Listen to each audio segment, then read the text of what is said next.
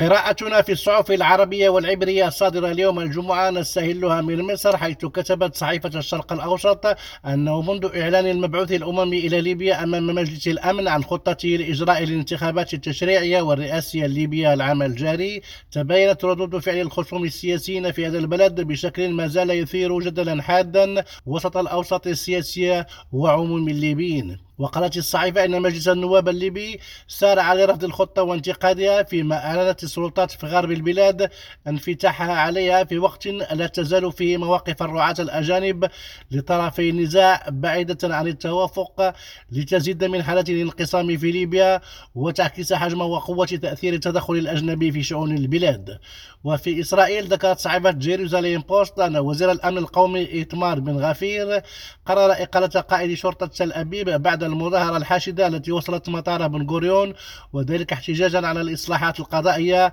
التي تنفذها الحكومة وترفضها المعارضة.